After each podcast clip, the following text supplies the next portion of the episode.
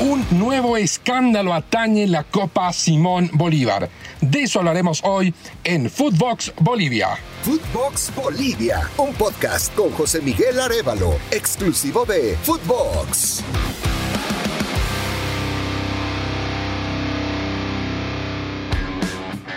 Los saluda José Miguel Arevalo y hoy les voy a contar el más reciente escándalo que se ha generado en el fútbol boliviano. Para empezar, es importante establecer que básicamente todo el sistema del fútbol está suspendido, ya que en Bolivia se están generando nuevamente conflictos sociales que impiden la libre circulación, lo que por supuesto afecta la tarea de logística y traslado de los equipos, por lo que la primera división ya desde la semana pasada ha quedado suspendida a riesgo de que la temporada quede eh, desierta, que se cancele el resto de la temporada.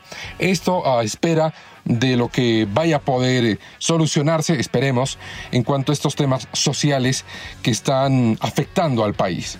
En medio de ese panorama, se jugó la última etapa de los cuartos de final de la Copa Simón Bolívar, el torneo que asciende a un equipo de manera directa y le da al subcampeón la posibilidad de luchar por un cupo a la división profesional. Bueno, y entre estos enfrentamientos por cuartos de final, ¿acaso el más destacado era el que jugaban Fatic y Vaca 10? Vamos a contextualizar un poco de qué se tratan estos dos equipos. Por un lado, Fatic es un club basado en la ciudad de El Alto, enteramente alteño, fundado por una familia de eh, comerciantes cuyo centro operativo es precisamente la ciudad del Alto. De hecho, la palabra, el denominativo FATIC, es un acrónimo de familia ticona, que es la que impulsa económicamente y administrativamente a este club fundado hace muy pocos años, ya viene intentando acceder a la primera división cada vez con inversiones más y más fuertes en cuanto a la contratación de jugadores, a la contratación de un director técnico. Es un proyecto bastante ambicioso. Del otro lado está 10, que llega desde el norte del país.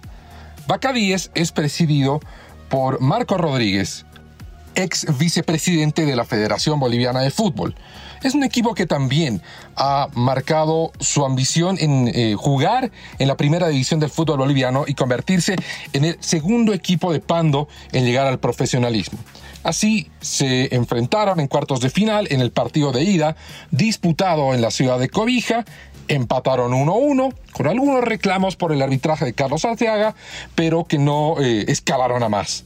El partido de vuelta, disputado en la ciudad del Alto, en el Estadio Municipal de Villingenio, volvió a repetir los reclamos contra el árbitro que volvió a hacer Carlos Arteaga, pero esta vez fueron mucho más pronunciadas las quejas en contra del juez.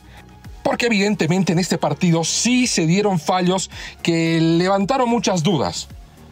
A 10 se le pitó un penal a favor por una infracción que no era muy clara, y que se cometió fuera del área. Y ese penal ocasionó el gol que forzó la ejecución desde los 12 pasos porque la serie se definió por penales. Y en la tanda de penales, en el penal definitivo, el guardameta de Fatic desvía el disparo del jugador de Vaca 10 y el árbitro señala que se adelantó y que debía volverse a ejecutar el penal cuando las imágenes muestran claramente que el portero Osvaldo Nova no se había adelantado de la línea. Entonces, naturalmente hubo mucha molestia por la gente de Fatic, eh, especialmente después de que se termina el partido, clasifica Vaca 10 a las semifinales y bueno, Fatic se queda con los crespos hechos con la impresión de que el arbitraje incidió directamente en la definición. Después del encuentro, el técnico de Fatic, José Pepe Peña, obviamente frustrado y hasta diría algo ofuscado por el resultado, tuvo declaraciones con acusaciones muy serias en las que señala que, más allá de que el arbitraje fue claramente adverso, no fue imparcial, apunta que desde la Federación Boliviana de Fútbol se favoreció directamente a Vaca 10 para que clasificase a la siguiente instancia. Esto es lo que decía José Pepe Peña. Es difícil jugar contra las cabezas de arriba, es difícil jugar contra la corrupción que hay en el fútbol.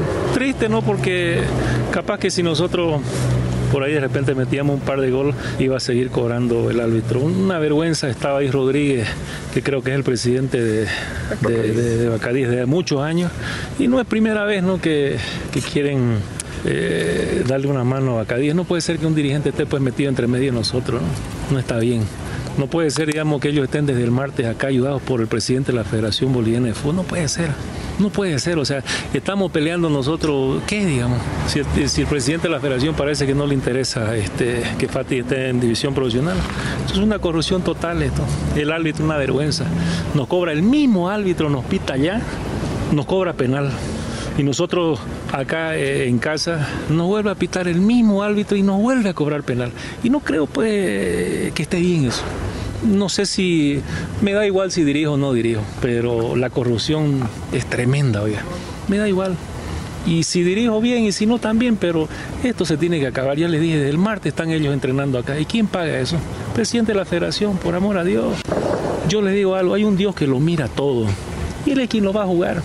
La plata no es todo en la vida porque eh, la dignidad no tiene precio. No sé si volver a dirigir, pero el de la cabeza, que es el presidente de la federación, está haciendo las cosas chuecas. Es importante establecer de entrada que desde la Federación Boliviana de Fútbol se buscó una réplica, se buscó una contraparte y a la fecha no se ofreció ninguna postura oficial al respecto.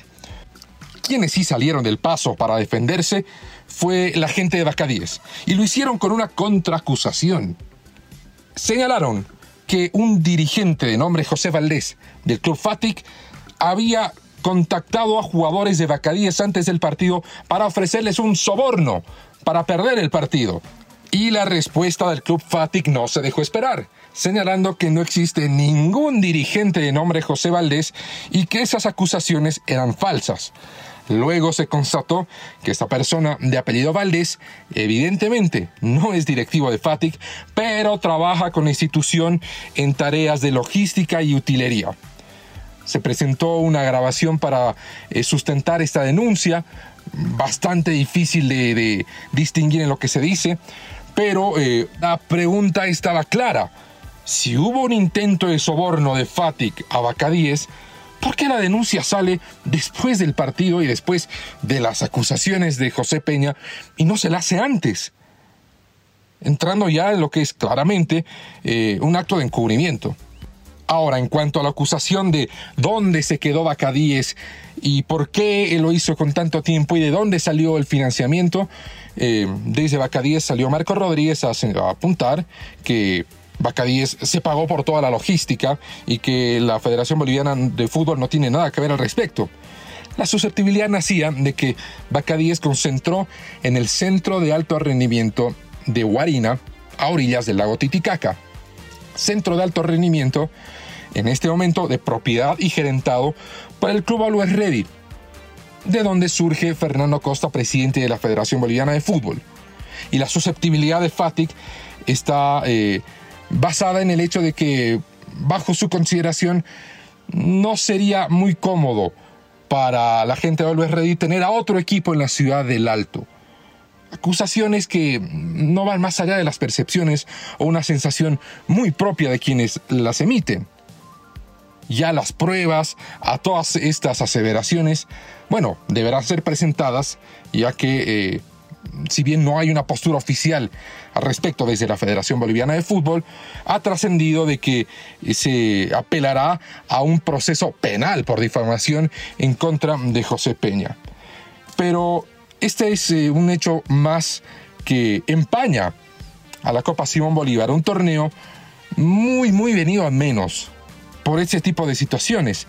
Recuerdo que en ediciones anteriores han habido acusaciones que han ido desde la suplantación de identidades de algún equipo que no llevó a su primer plantel y que eh, jugaron otras personas utilizando los carnets de los jugadores inscritos de un campeonato que no presentaba formatos coherentes en la definición, que jugaban semifinales tres equipos y no cuatro como hasta aritméticamente se establece, de denuncias de amaño de partidos con goleadas de escándalo cuando equipos necesitaban un diferencial de gol de 13, de más 13, y ganaban por 14 goles ante equipos que no habían perdido por ese margen.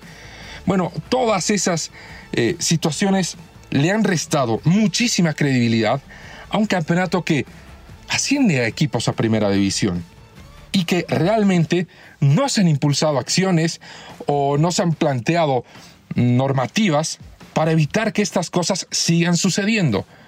La Copa Simón Bolívar parece ser tierra de nadie, que eh, amparados en su momento en el que no había televisación, sucedían muchas cosas de las que nadie se enteraba.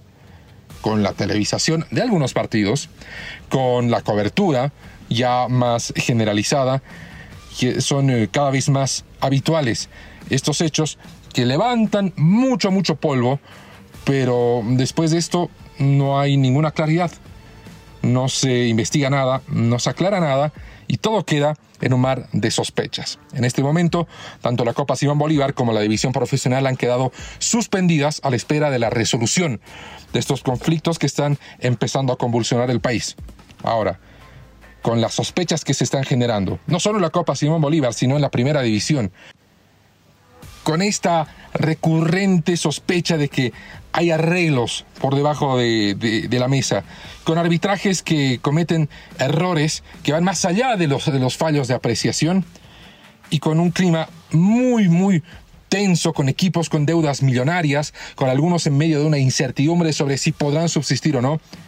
Parece que lo mejor que puede suceder para la salud del fútbol boliviano es que la temporada quede suspendida por un buen tiempo o cuando no, de manera definitiva, para parar la pelota y que se reorganice la casa y tratar de encarar la próxima temporada con un poquito más de orden, con mejor planificación y con más tranquilidad. Ese es todo el tiempo que tenemos por hoy en Footbox Bolivia. Les recuerdo, pueden seguirme a través de mis redes sociales, en Instagram y en Twitter como JM Arevagol o en Facebook como José Miguel Arevalo para estar pendientes de los nuevos episodios de Footbox Bolivia. Gracias de corazón por acompañarnos. Conmigo será hasta siempre. Footbox Bolivia con José Miguel Arevalo, podcast exclusivo de Footbox.